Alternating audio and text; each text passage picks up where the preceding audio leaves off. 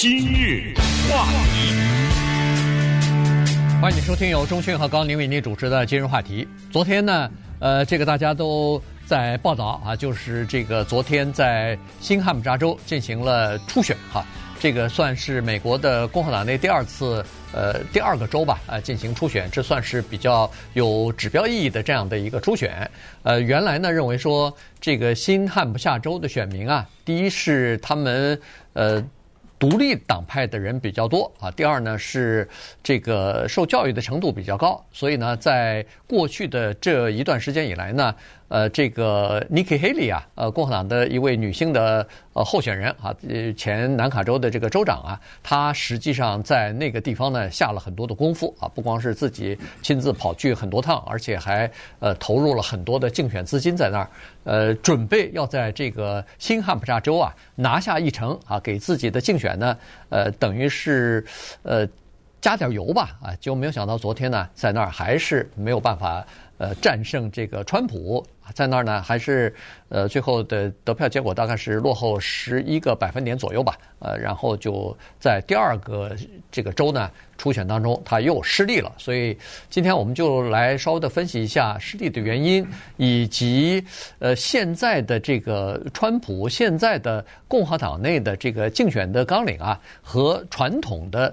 呃，共共就是共和党的这个保守传统保守派的这个理念之间又有哪些差异和区别？实际上，昨天这个初选完了以后呢，让我们觉得挺兴奋的啊，因为感觉到很多的戏剧啊在上演，同时这个里面也有一些变数，呃，让我们看到哦。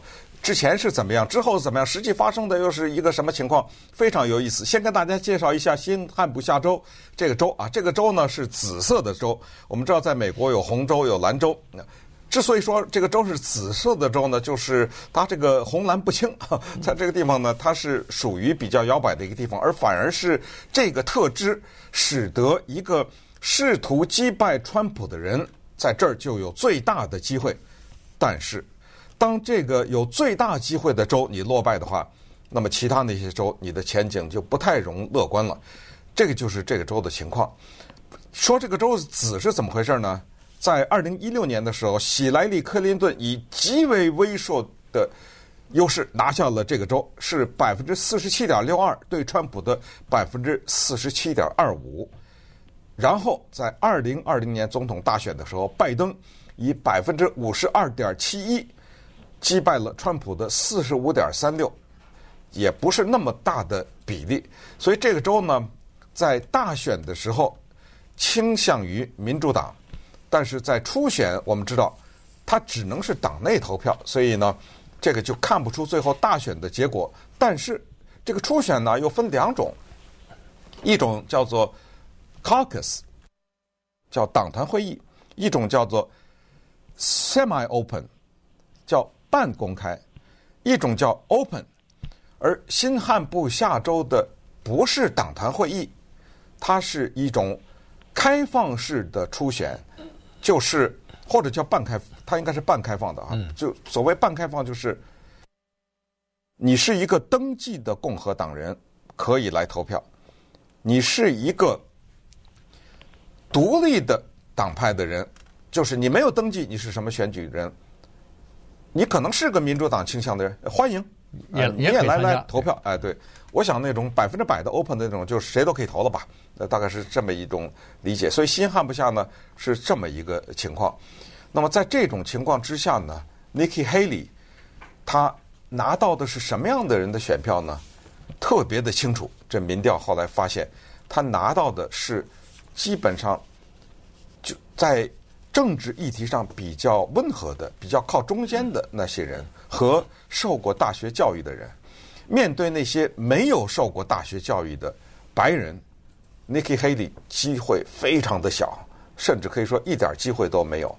那么在昨天的投票结束之后呢，我们看到的结果是，川普拿到了十一张选票、选举人票，而 Haley 呢拿到了六张。这就是这么一个选票的分，就是不管你的百分比是多少了哈，它就是是这么一个分配。这又说明什么？这又说明新罕布夏州不是一个胜者全拿的州，因为川普拿了五十四点四的选票，他超过半数了。嗯，要是胜者全拿，他应该把这个州的十七张票全拿走啊。啊，没有，他也只拿走十一张，而海利拿走了六张。你看，就是这么一个结果，扯出这么一大堆事儿来。对，所以就是一个美国的初选，我们趁机就学习美国的政治。这个真的很有意思哈！我知道，在过去一段时间以来呢，基本上没有报道新罕布夏州的民主党的初选。大家都说哦，昨天报道的基本上都是共和党的初选。但是民主党有没有初选呢？民主党在新罕布州、啊嗯、新罕布夏州昨天也举行了初选。那这个就有点意思了哈。原来呢，这里头有点小的背景，在二零二零年的时候。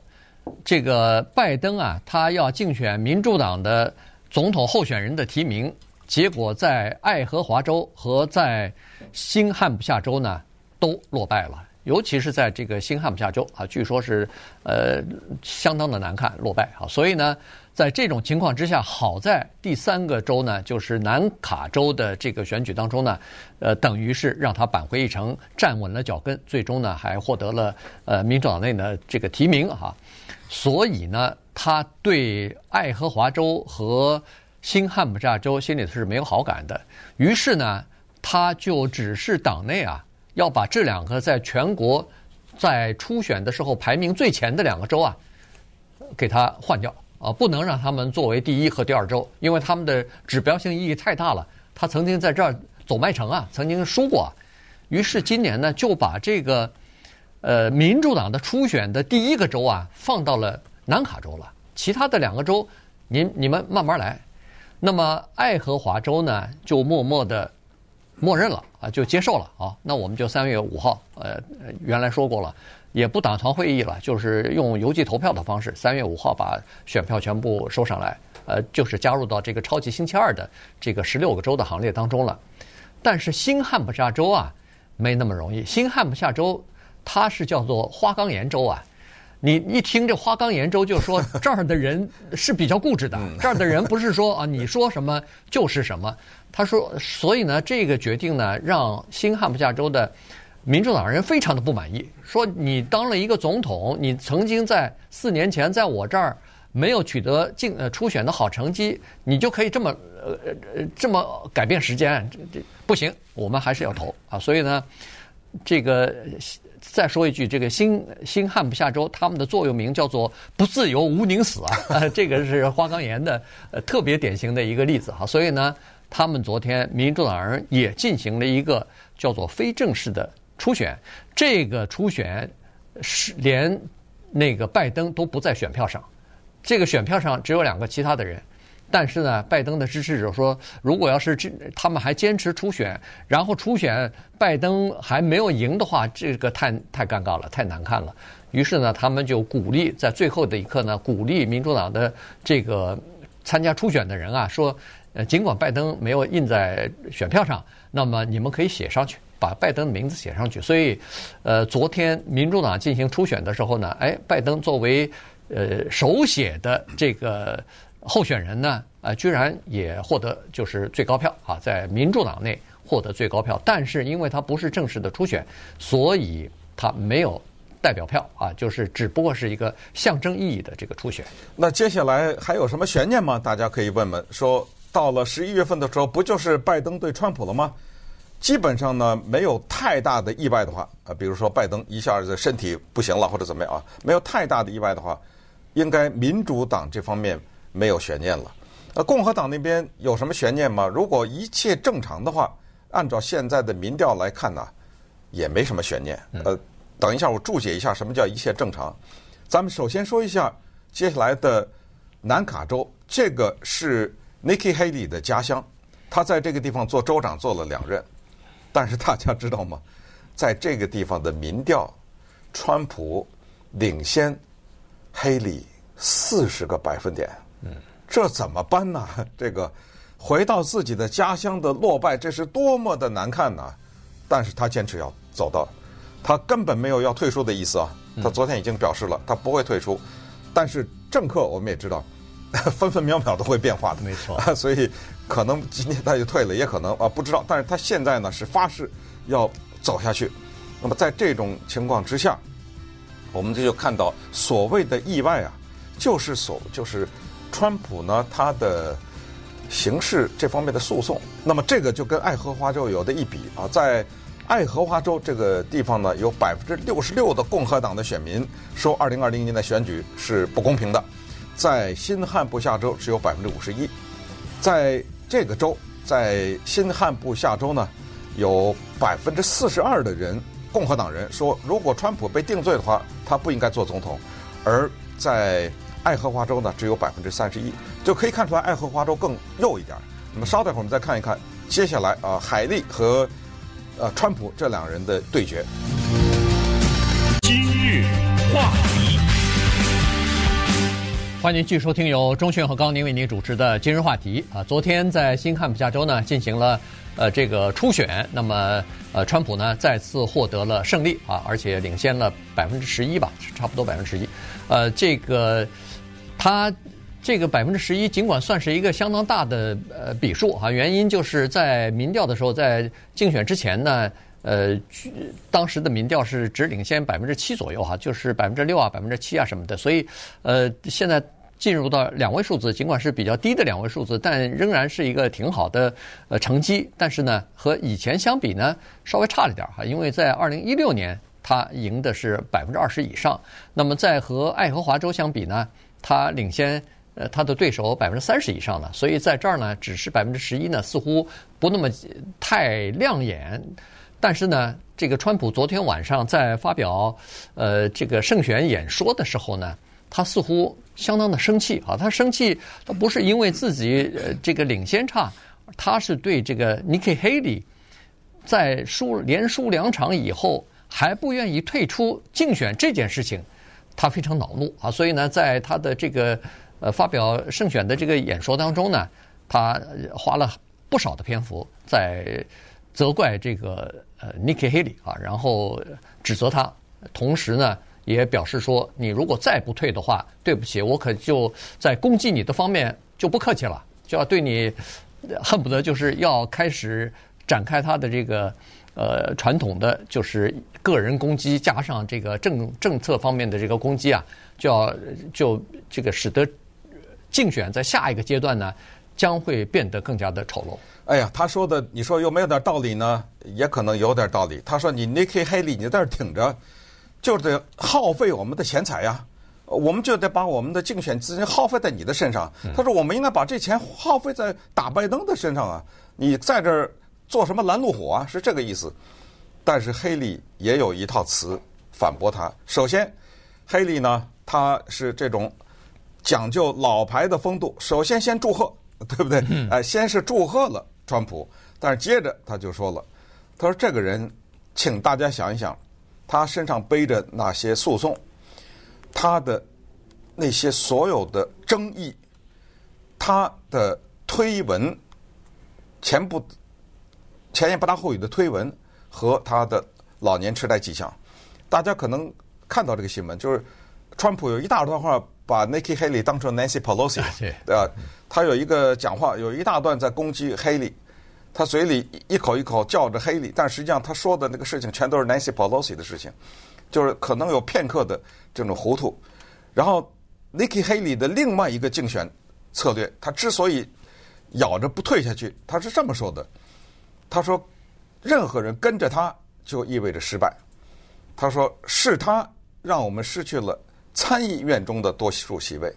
是他让我们失去了众议院的多数席位，是他让我们失去了白宫，是他让我们失去了二零一八年的中期选举，是他让我们失去了二零二二年的总统大选，是他让我们失去了二零二二年的中期选举，知道吗？哎，他就讲了一大串，说这个人啊是代表着失败。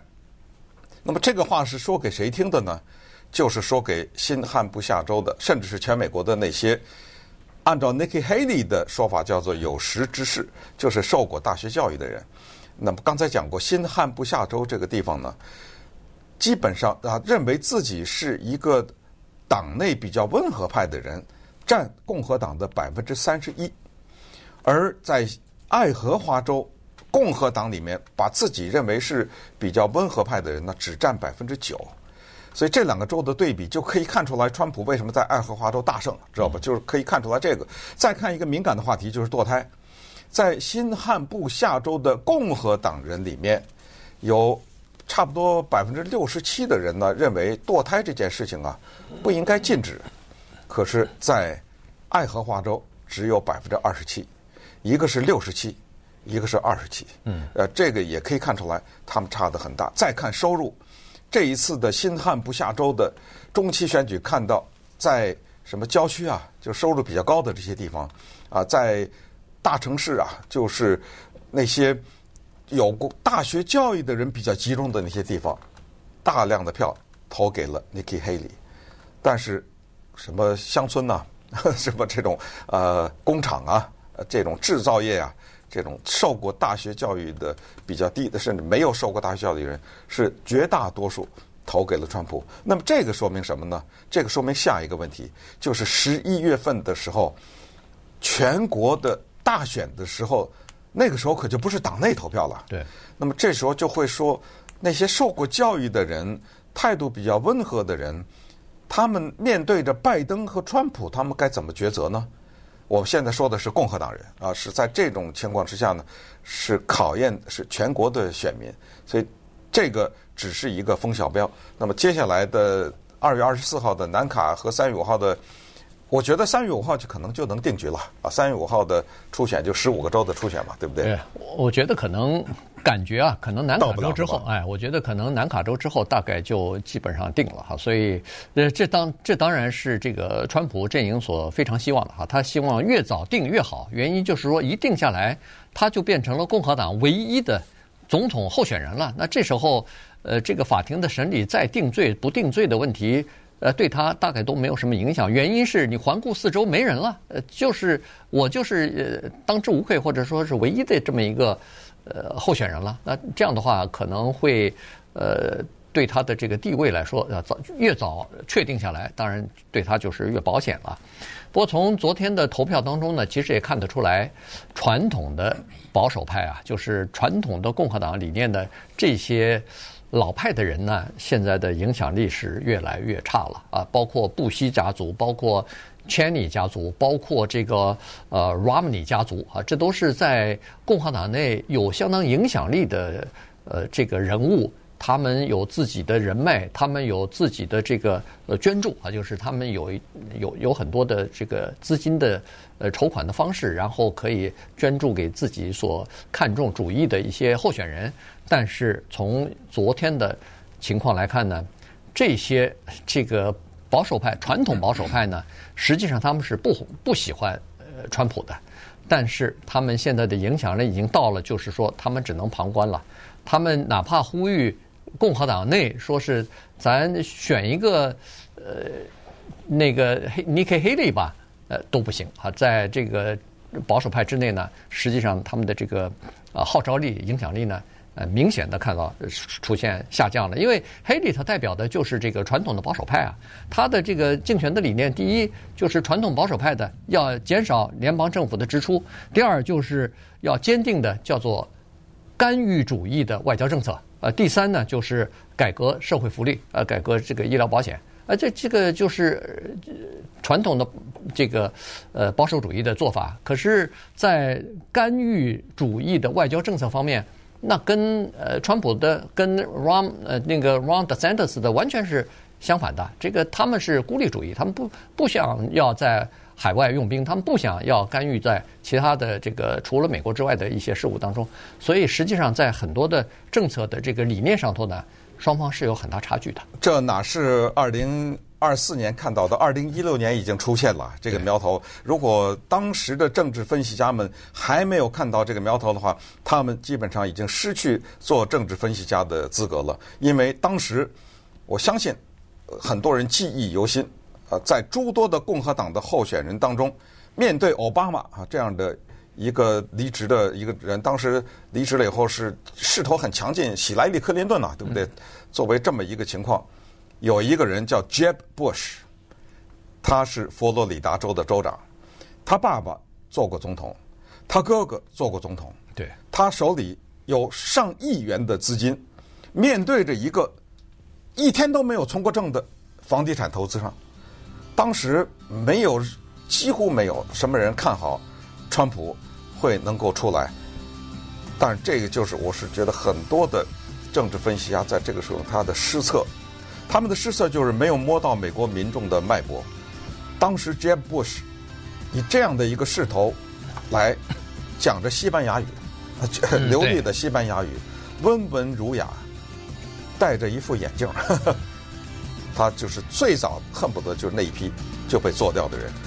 哦，那个时候美国才慢慢的意识到，哦，一个酝酿已久的势力已经形成。那稍待会儿，我们就看看这个势力是怎么回事。